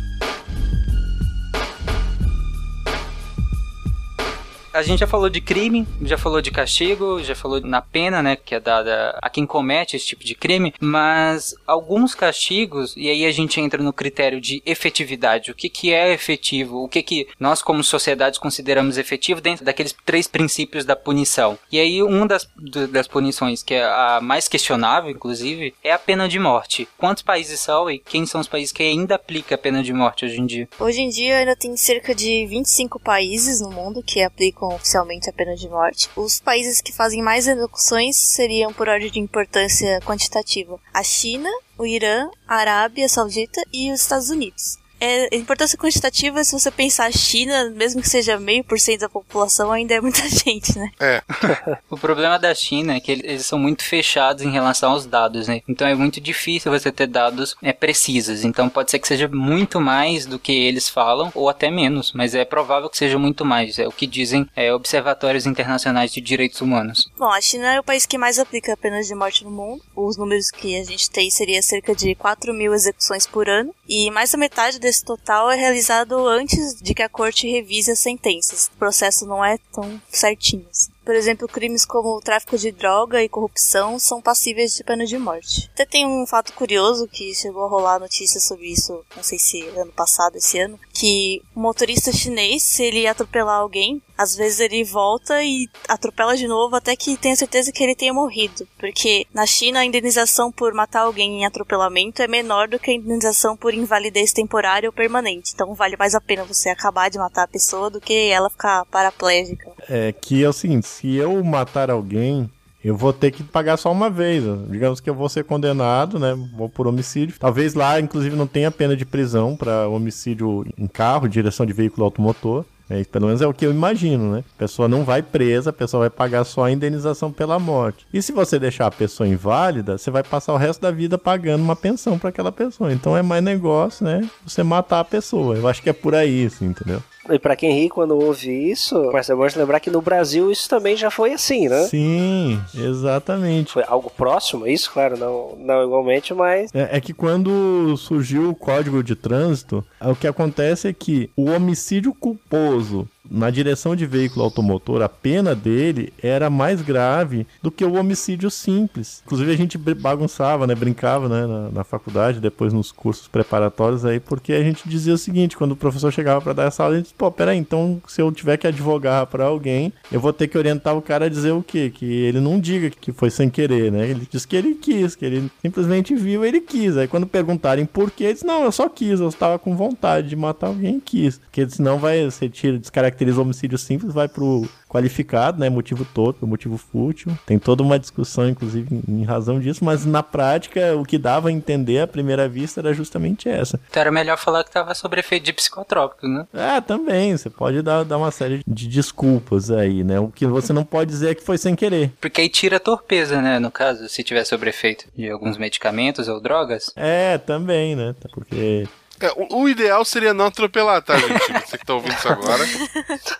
Não atropelem, gente. Não, o ideal é não ter carro, o ideal é andar de bicicleta. E isso acontecia também com alguns crimes ambientais, né? Então, quando o cara era pego ali, sei lá, capturando uma arara azul, como a pena era muito, muito rígida e o crime inafiançável, ele acabava matando o guarda florestal, que aí sim ele podia responder com um pouco mais de flexibilidade. É, mas aí tem uma coisa sobre essa questão do, do inafiançável, assim, a gente tem alguns colegas que realmente não estudaram direito essa questão, porque assim, não cabe liberdade provisória com fiança, mas cabe liberdade provisória sem fiança. Se não estiverem presentes os motivos para que ensejam a decretação da preventiva, ou seja, que justificam uma prisão preventiva, ele pode sair sem fiança. Então é até mais negócio, né? O pessoal, ah, é crime inafiançável. Grande coisa, se não tiver motivo para prender ele até o trânsito em julgado da sentença, ele vai sair. Ótimo, não preciso gastar. Exatamente. É porque tem que ter aqueles critérios, né, pra prisão preventiva, no caso. Você precisa oferecer algum tipo de dano à sociedade, ao sistema é, econômico, entre outras coisas. Ter chance de fugir, etc. E ou prejudicar o andamento do processo, né? Se eu não me engano, é conveniência da instrução criminal, então você não pode estar obstruindo, ameaçando testemunha. garantia de aplicação da lei penal, que é não pode ter risco de fugir, é garantia da ordem econômica, aí você tem que ver o que que é ordem econômica e da ordem pública, né? Você não aquele negócio de ah, você vai causar tumulto na rua. Então, se eu não me engano, são esses quatro requisitos. Se tiverem es- presentes esses quatro requisitos, ou seja, se você não tiver na iminência de fazer nenhuma dessas coisas, tem que ser colocado em liberdade provisória, né? Você é preso em flagrante, mas aí relaxa o flagrante né, e bota em liberdade provisória e vai responder em liberdade até o final do julgamento. É por isso que as pessoas às vezes não entendem, né? Pô, o cara cometeu um crime bárbaro e tal, mas não é a gravidade, não é a, a hediondez do crime que vai justificar que ele fique preso até que seja julgado. Até porque qual é o critério? O critério ou o raciocínio é o seguinte: Acho que a base é a presunção de inocência aí, né? tem sim a base da presunção de inocência por trás. Por exemplo, por que, que você não prende o cara? O cara foi preso, mas você não, não continua ele preso até o trânsito julgado, até ele ser condenado de fato como culpado. Sim. Eu penso que talvez porque ele só é o culpado de fato quando acontece o trânsito julgado. Antes disso, pela presunção de inocência, ele ainda não é o culpado. Não, e você tem uma razão prática muito simples. Vamos dizer que o cara fique cinco anos preso, preventivamente, e depois de cinco anos ele seja absolvido. E isso acontece muito. Aí o que, que a gente diz, também brincando, né? A gente diz que no Brasil você tem que criar o pena card, né? Você computa lá no cartão o tempo que ele ficou preso. Ah, foi absolvido, ok. Então você pode cometer um crime se você for condenado a até cinco anos. É, não, não, não acontece nada, você já, já pagou por aquele crime. É, inclusive, tem uma história que é muito interessante. Eu não sei se vocês vão lembrar, eu não sei se esse filme tá no YouTube. Eu assisti isso na. Acho que foi na especialização que eu fiz. Era um filme chamado Risco Duplo. Não sei se você lembra de uma mulher. Sim. O cara arma pra pensar que ela matou ele. Aí ela vai presa, ela é condenada. Aí ela descobre que o cara tá vivo. Aí ela vai com o advogado e o advogado diz: Olha, você faz o seguinte: você mata ele exatamente do jeito que ele disse que morreu. e ela vai lá e mata o cara do jeito que o cara disse que morreu. Não, não, não precisava ser do mesmo jeito. Ela podia matar. Porque ela não poderia ser julgada duas e condenada duas vezes pelo mesmo crime. Isso, pelo mesmo fato. A gente já tem uma palavra bonita pra isso que chama ne bis in idem, né? Que ninguém pode ser julgado duas vezes ou condenado duas vezes pelo mesmo fato. E aí ela vai e mata o cara. Então a gente fica se perguntando, é o buraco negro do, do direito penal. Se acontecer um caso desse, o que, que você faz? Quer dizer, a pessoa já cumpriu. Teoricamente ela tinha pago já a pena dela, então ela não tinha nada a perder naquela brincadeira. Pra quem acha que esse negócio da presunção de inocência é papo de direitos humanos, tem um dado que diz que 40% de todo mundo que tá preso nunca foi julgado. Então a gente nem sabe se o cara é culpado. E tem outro dado também que diz que 40% dos presos que estão à espera de julgamento, eles não serão condenados, vão ser inocentados. O pior disso tudo é o Senado, que tem 100% de culpados e todos eles vão ser inocentados. Então está condenado a 10 anos de prisão. Por ser ignorante, mais 4. Porque eu quero bater o martelo mais uma vez, mais um. Cara, mas tem uma coisa que eu nunca tinha pensado que realmente é interessante. Se um americano mata um russo numa estação chinesa, qual é a lei que vai. Não vai ter tempo pra pensar se quem ia ser punido. Não, mas eu tô dizendo num eventual julgamento, digamos. Um americano mata um russo numa estação chinesa. Qual é a lei do país que se aplica? Pelo que eu vi, tem uma. É tipo uma comissão internacional. Não, não tem a ver com o país nem da estação, nem do, do astronauta. Eu acho que eles vão aplicar a questão do direito marítimo, né? É, é marítimo. O que a gente aprendeu no Marciano lá, o Perdido de Marte, é conta como água internacional. É, eu imagino que sim também. Daria um bom livro, hein? Um americano matando um russo numa nave chinesa. Se botar alguns aliens, fica bem bom esse filme. Então, Natália, os Estados Unidos são todos os estados que ainda têm pena de morte? Só os legais.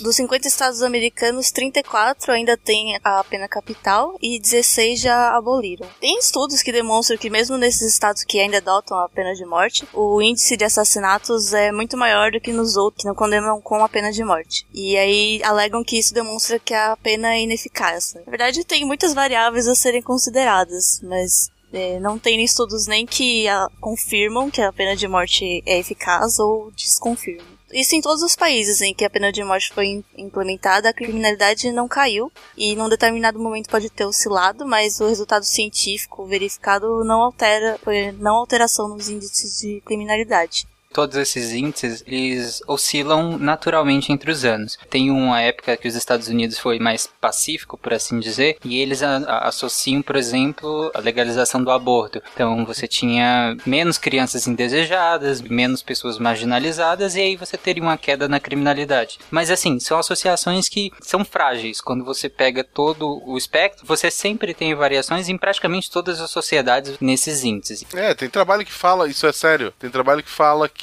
lugares que choveram menos tiveram mais crimes do que os que choveram mais. Você estrangulando os números, né, pode provar praticamente qualquer coisa. E eles dizem que, por exemplo, é, nos lugares que chovem mais, é muito mais dispendioso, você sai, no caso, pro criminoso, né, sair de... de... É, hoje, tá, porra, eu ia matar alguém, mas tá chovendo, vou ver Netflix.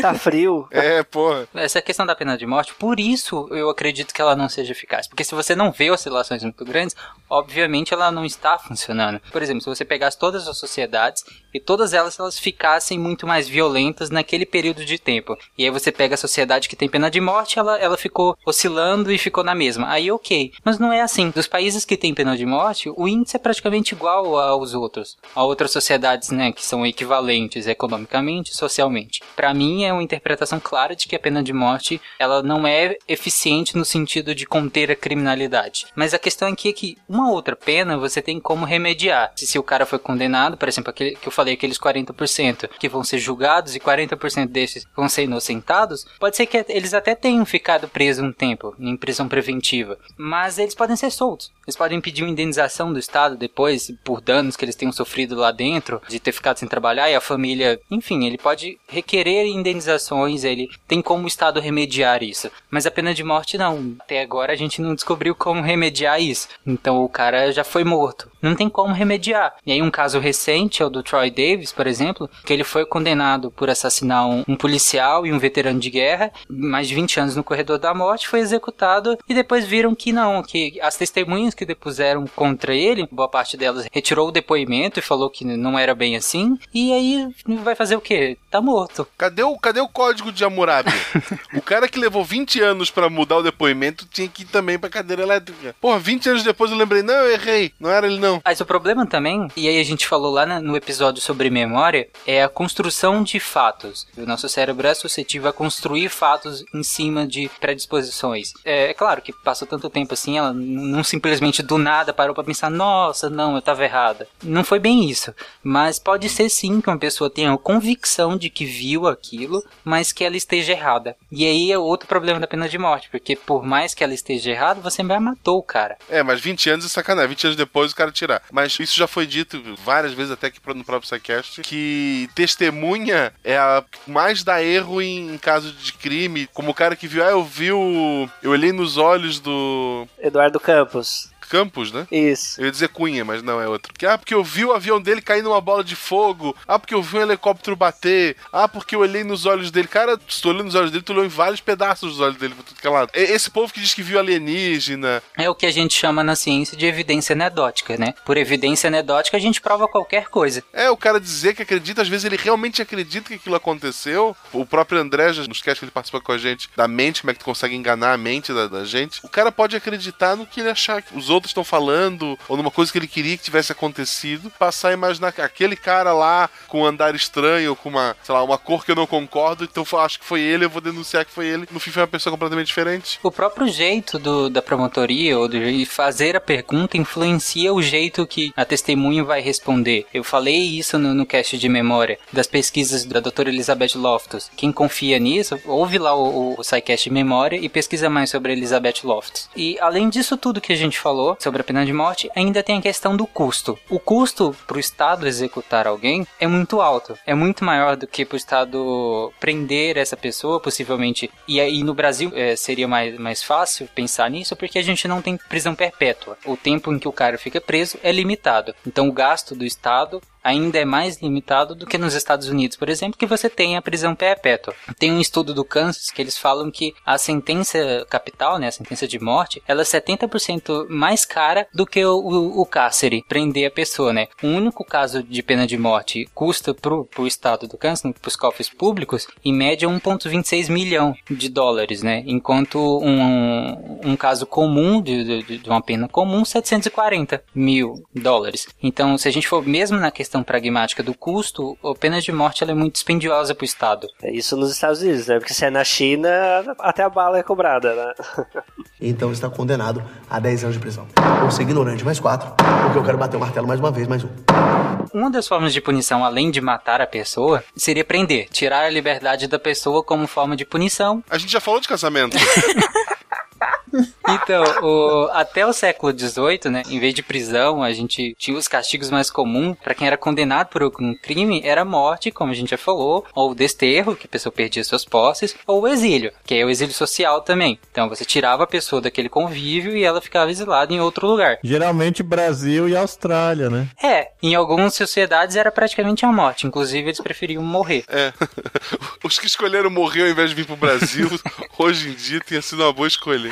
Porque nessa época as prisões elas funcionavam basicamente para prender quem não podia pagar as suas contas, né? Você encarcerava a pessoa para guardar o julgamento, ela eventualmente não fugir, né? No século XX, né, as prisões já abrigavam a maioria dos criminosos condenados, que a gente já começa a prender quem já foi condenado, não quem estava esperando. E eram prisões na época horríveis, não muito diferentes do que tem hoje, mas um pouco pior, se é que isso é possível. E aí a partir do século XVIII, nos Estados Unidos e na Grã-Bretanha, alguns reformadores sociais começam a pensar esse modelo e reformular esse modelo, porque no século XVIII eles já sabiam que esse modelo não recupera ninguém, que não faz sentido nenhum você tirar uma pessoa do convívio social por um tempo limitado e enfiá-la numa masmorra igual são os presídios brasileiros, porque ela, obviamente, ela vai voltar muito pior. Mas hoje em dia a masmorra tem celular e tal, é mais tranquilo. É, é, não. Quantas vezes eu já quis ser preso poder ligar?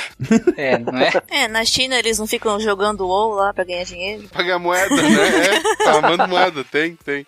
É, mas no Brasil, a pessoa fica à mercê de facção criminosa, a pessoa sofre abusos o tempo inteiro, né, ela é totalmente desrespeitada os direitos humanos dela, os familiares que vão visitar são desrespeitados também, os direitos humanos dessas pessoas, tem mulheres de, de, de presos que são estupradas pelos agentes penitenciários, é um desrespeito generalizado aos direitos humanos. E, e a gente vem prendendo muito mais ao longo dos anos. E eu não, não acredito que a nossa sociedade tenha melhorado em, em relação à violência de alguns anos pra cá. É, sem falar nas técnicas de tortura, né? Que são usadas, foram usadas durante a ditadura militar e ainda é um resquício até hoje, dentro da, da polícia, inclusive, e dentro do sistema penitenciário também. Que visão pessimista. E realista. É, o, o, o Tariq chama pessimismo de realismo. Já que, como eu falei na minha frase de abertura, o dinheiro não fede, por quê isso, Nicolas? Olha, ele fez um gancho, viu, Samar? Nossa, eu estou impressionado. Viu? Nossa! Viu, tá, tá evoluindo.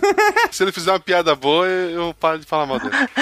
Então, pessoal, ah, como o Tariq disse na apresentação dele, né, o dinheiro não tem cheiro. Isso serve com base para a obrigatoriedade do traficante pagar imposto de renda. Esse princípio do o dinheiro não tem cheiro, ele em latim é o pecunia non olet, ou pecunia non olet, como preferir. Ele é um princípio que surgiu na Roma Antiga, quando o imperador Vespasiano eh, decidiu cobrar uma taxa sobre o uso de banheiros públicos. Diz a história que o filho do Vespasiano perguntou pro pai: Pai, você vai mesmo atribuir imposto sobre essa atividade tão mal cheirosa? E o Vespasiano pegou uma moeda, mandou o filho cheirar e disse: Meu filho, dinheiro não tem cheiro. Turned out for what?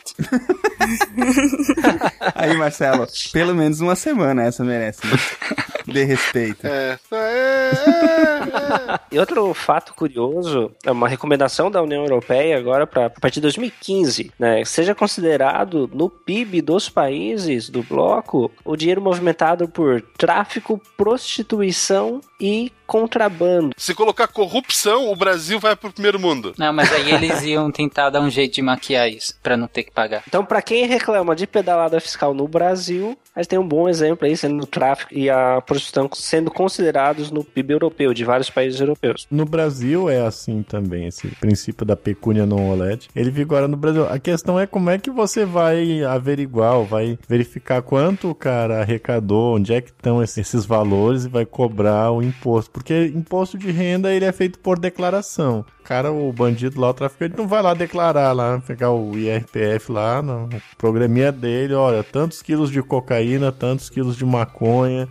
Ô, Márcio, ô, fala a piada mais recorrente de advogado que tu conhece. O réu ele tinha que sentar separado do advogado, numa cadeirinha e tal, né? Não podia sentar do lado, né? Aí mudou a lei, né? Tá, só que o pessoal não tava sabendo, organizou lá a sala de julgamento, botaram o réu sentado, o advogado atrás dele, aí o juiz olhou assim e tal, pegou o microfone e disse: Olha, considerando a entrada em vigor da lei tal, defiro ao acusado o direito de se sentar ao lado do seu advogado. Aí disse que o advogado disse: Excelência, pela ordem, excelência. Do meu lado, não, excelência, esse cara é muito perigoso. Do meu lado, não. Natália, você ia falar alguma coisa? Ah, não, você ia falar que outra questão interessante é que, por exemplo, se um astronauta matar outro no espaço, ele não pode ser julgado, né? Porque é um crime sem gravidade.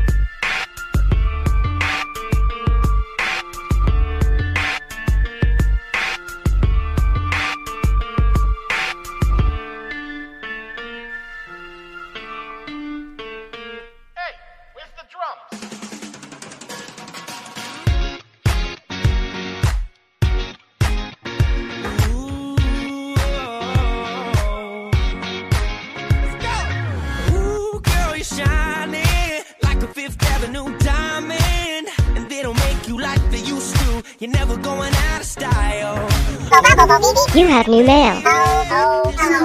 Sejam bem-vindos a este fim de semana na Moral de Recados do SciCast. Você que recebeu os seus recados, e-mails, comentários, todo tipo de feedback, além de sempre uma menina pra ler os e-mails comigo. Eu sou o Marcelo Guaxinim. E eu não sou uma menina. Oh, meu Deus do céu, que ponto chegamos? Eu posso fazer voz de menina se você quiser. Não, acho melhor não. Eu acho que não é justo com os ouvintes. E eu sou o Silmar, gente. Tudo bem? Tudo bem. Silmar, conte pra gente o que aconteceu semana passada. Semana passada, nada, nada de especial. Foi tudo bem, sim. Ah, não! Aconteceu uma coisa muito especial. Nós estivemos na Campus Party no final de semana. Sim, pela primeira vez na campus, eu, que a gente já tinha ido uma outra vez, né, o SciCast. Sim, pela primeira vez tivemos um animal fofinho na Campus Party. Tinha vários, eu vi lá, a maioria deles não tomava banho, pelo menos estava limpinho. Você tomou banho todo dia, foi? Todos os dias, mais de uma vez até. Eu suava pra caramba. Então, né? Semana passada, a equipe do SciCast, ou como diria o nosso saudoso e queridíssimo amigo Sérgio Vieira, né? O, o exército que compõe o SciCast, né? Sim, e dessa vez eram muitos. Eram muitos. Estávamos todos reunidos lá na campus, trabalhando, abraçando muitos ouvintes, conversando, interagindo, né? E vivendo várias experiências inesquecíveis por lá. Sim, foi, foi maravilhoso. Assim, eu adorei participar dessa festa que é a campus e eu espero estar lá mais vezes. Com certeza acontecerá. Se forem todos os anos assim, não temos motivos para não ir. É, então, só para deixar claro, antes de tudo, vamos agradecer a organização da campus. Foi muito atenciosa, muito prestativa. E olha, ano após ano, a campus vem melhorando, vem dando show de organização. Não é, é sempre que temos todos os recursos que a gente gostaria, mas a gente também entende que é, muitas coisas, como por exemplo, o lugar onde estava sendo feito não tinha muito como colocar ar-condicionado, essas coisas, algumas pessoas reclamaram, né? Mas era um lugar grande e aberto, né? As laterais do, do pavilhão onde foi feita a campus é, são abertas, né? No AMB. Mas enfim, essa é uma das questões, né? Que poderia ser melhorada, mas a, a questão de organi organizacional, as pessoas que estavam responsáveis pelo conteúdo, pelos palcos onde eram feitas as apresentações, as palestras, estavam muito bem organizados, tudo que precisava estava lá, as pessoas atenciosas, foi muito bacana, né? O streaming também para as pessoas que não puderam ir na campus ver as palestras. Sim, a minha, a minha esposa e a minha mãe assistiram online o, a minha palestra, foi, foi muito doido. Tava muito bacana. Então, nosso agradecimento ao Paco e me referindo a ele, eu me refiro também a todas as pessoas que ajudaram na organização da campus, né? Todos, é. Outra reclamação que o pessoal fez, banheiro tinha, gente. As pessoas só optaram não tomar banho. Tá? Acontece. É, aí não tem como forçar também, né? Não, não tem como. Sair o Paco com a mangueira daquela de incêndio dando banho no- nos campuseiros, não dá. Isso, Ah, isso seria uma boa ideia, aliás. Não sei se. Né? Eu vou sugerir isso pro ano que vem. Vamos sugerir. É. Bom, ah, aos ouvintes que tiveram lá, esse ano foi fantástico. Ano passado a gente já tinha feito palestras, né? E já alguns ouvintes já tinham vindo cumprimentar a gente e tal, mas nada comparado ao que aconteceu esse ano. Esse ano a gente não conseguia sair da mesa onde a gente estava trabalhando e andar pela campus porque andava 10 passos e encontrava uma pessoa que vinha cumprimentar, vinha tirar foto. Foram demonstrações assim de carinho e de apreço que deixaram a gente muito emocionados, além de tudo, né? Foi, foi, foi, foi fantástico, assim. é, como o caso daquele menino que veio, né? E ajoelhou na frente da Maria e, e falou para ela assim: Você dessa idade já é um exemplo para muitas pessoas. Né? E que legal. quando Aham. ele falou aquilo, ele, a gente viu assim os olhos dele ficando marejados, sabe? A, a gente já tem noção, né? Porque a gente recebe muita mensagem de, de apoio e elogiando o trabalho e tal. Mas assim, ao vivo, né? Pessoalmente, ver e sentir esse carinho, e sentir essa, esse impacto que a gente causa na vida das pessoas é muito bacana. A gente fica muito emocionado com isso, né? É, assim, porra, gente é, pedir pra bater foto comigo nunca que eu imaginei isso, sabe? teve, teve ouvinte que veio tremendo, assim, cara, não precisa disso. É, quem, É. quem tava tremendo mais era eu, sabe? Por quem diria, né? eu, eu não, não caibo, sabe, nesse. Não sei se um dia eu vou conseguir acostumar nesse papel de. Vai, aspas, aspas, aspas, celebridade, né? Eu, Marcelo, as pessoas que estavam lá com a gente são todas pessoas eh, simples, né? Não, não temos pretensões de sermos gigantes, só em fazermos nosso trabalho, compartilharmos as Eu comi o suficiente pra me considerar gigante. Mas o que a gente quer é exatamente isso, sabe? É, é- o carinho aí é mais do que suficiente pra gente e, e vocês podem ter toda a certeza que enquanto a gente puder, a gente vai estar atendendo todos vocês e conversando. E, enfim, somos só pessoas comuns, podem nos considerar seus amigos, venham conversar, venham bater papo sempre que vocês puderem, a gente vai receber mais do que com, com carinho, né? Isso, sim. Foi muito, muito legal. Foi uma experiência única. Bom, tivemos, fizemos as nossas palestras lá, né, Marcelo? Teve duas na sexta, duas no sábado, né? Exato. Na sexta-feira a gente começou com a palestra sua e da Jujuba. Isso. Sobre o que, que vocês falaram? Falamos sobre monetização de podcasts, horas. Sim, tinha bastante gente, tava bem legal. Sim. Ah, muita gente que tá começando nesse mundo do podcast, muita gente interessada num portal que a gente, que você já deve estar sabendo, mas a gente vai falar um pouco mais pra frente. Foi muito bacana. É, a gente falou lá sobre o projeto da Protons, né? Nós criamos a primeira agência brasileira focada exclusivamente em podcasts, né? Na monetização de podcasts. E a segunda palestra foi minha e sua. Sim. A gente falou sobre o ensino de ciência. Foi muito bom, tinha professores. Tinha ouvinte nosso que levou a mãe, que é professora de história, que agregou pra caramba. Foi mais uma conversa com quem tava lá do que uma palestra, né? Sim, porque tudo que eu escrevi você não leu. Ah, não. Fique registrado. Tudo que você escreveu você também esqueceu. Mas foi legal porque teve muita interação com o público, né, Marcelo? Sim, sim, teve aquela abertura cheia de efeitos pirotécnicos. É verdade. Aliás, quem não foi perdeu demais, cara. teve, teve Star Wars, teve duelo de lightsabers, né? Foi muito bacana. Sim, o nosso Jedi se destacou tanto que foi convidado para um casamento. Foi bem legal. Sim, foi muito legal. Aliás, fica aqui o nosso agradecimento, né, aos nossos amigos, aos nossos companheiros em armas, né, do SciCast. Estava muita gente lá, além daqui do sul que fomos eu, o Marcelo, a Fernanda, a Maria também foi com a gente, obviamente, né. Tinha muita mais gente lá, tinha o Ronaldo, tinha o Diego, é, esteve lá a Dani, o Werther também deu palestra junto com a Fernanda no sábado, né. O próprio Fabrício Jedi, a Jujuba. Fernando Malta estava lá com a esposa. Diego também levou a esposa. Tinha muita gente lá, dos nossos amigos, os, os amigos que nos ajudam a produzir o SciCast, né? E assim, caramba, eu não sei o que foi mais legal. É, o carinho dos ouvintes ou encontrar esses amigos que a gente fala semanalmente, mas só ouve a voz, né? E tá lá com todo mundo e depois sair, jantar e poder conversar pessoalmente, dar risada, é, sabe? Foi muito bacana. O Pena também foi lá, o Matheus, né? O, nossa, foi, foi muito bacana, cara. A gente vai acabar esquecendo alguém, vai ser terrível, mas. Vai. Eu tenho certeza que nós vamos pagar caro por ter esquecido essa pessoa, mas enfim. Agradecer o pessoal lá da caravana do Tenso do Rio Grande do Sul. Isso. Que cedeu uma. uma- cuidou do nosso material, do nosso espaço lá na mesinha, né? Exatamente. Todas as pessoas que ajudaram a gente lá, que tiveram com a gente lá, foi uma experiência assim ímpar, foi muito bacana. E eu espero que o ano que vem a gente possa repetir de novo. Quem foi lá ver a gente, vá de novo, venham conversar com a gente, venham prestigiar a gente. E que nós ganhamos mais com a presença de vocês do que vocês com a nossa, sabe? Então, é muito legal, são coisas que se complementam, né? É, e a gente tá vendo como disponibilizar as palestras pra vocês. Vamos ver se vai dar pra disponibilizar alguma ou todas. Ah, vai rolar, vai rolar um post ainda essa semana lá no Deviante, né? É, além dessas duas que a gente falou, teve duas bem mais técnicas, que foram quase podcasts em si. É. E daí teve a da Fernanda no sábado, né? Da Fernanda do, do Verto. Sobre o fim do mundo.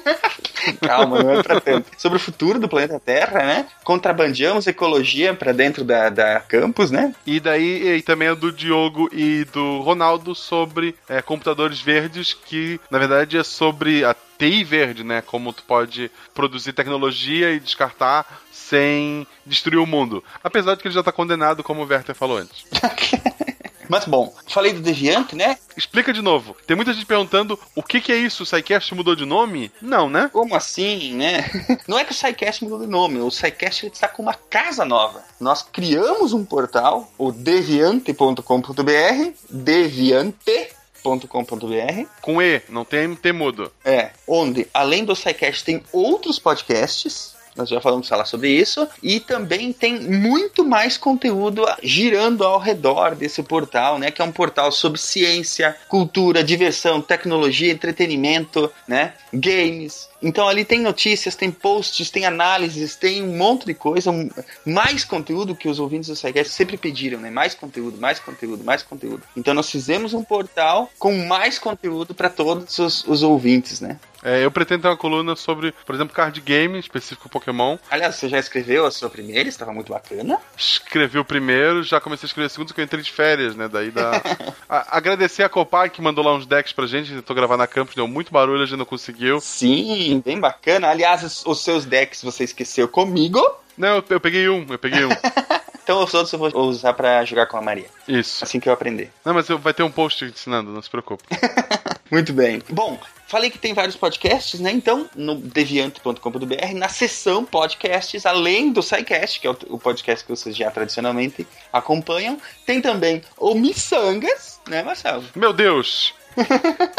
Missangas porque errar é humanas, gente. É um podcast de humanas no sentido humorístico, não científico da, da brincadeira. É um podcast que tá há muito tempo na minha cabeça, que eu dividi com a Jujuba, porque é uma pessoa que desde que ela entrou no SciCast, eu disse pra uma cara, a voz dessa menina é muito bonita, ela é uma menina que fala muito bem, eu acho que, que ela tem futuro aqui, então juntou as ideias dela com as minhas, a gente criou um podcast que é a nossa cara, que é a cara do pessoal de humanas. Ah, o primeiro episódio tá recebendo feedback muito, muito bom, e esperem os próximos. É isso aí. Missangas, ele, eu sempre falei pro Marcelo e a Juliana, eles têm uma química muito boa, muito bacana de ouvir os dois interagindo. E eu tenho certeza que, que esse projeto vai ir bem longe. Então, ouçam lá, tá na seção podcasts. Além do Missangas, que é o projeto do Marcelo e da Juliana, também tem o Meia Lua Cast, né, Marcelo? Exato, que é o pessoal com a pegada de videogame, principalmente. Eles falam de outras coisas da cultura pop, mas a pegada deles é realmente videogame. É, o videogame é o a linha condutora, né, dos programas dele. Assim como o SciCast é um podcast de ciência que acaba pulando para outras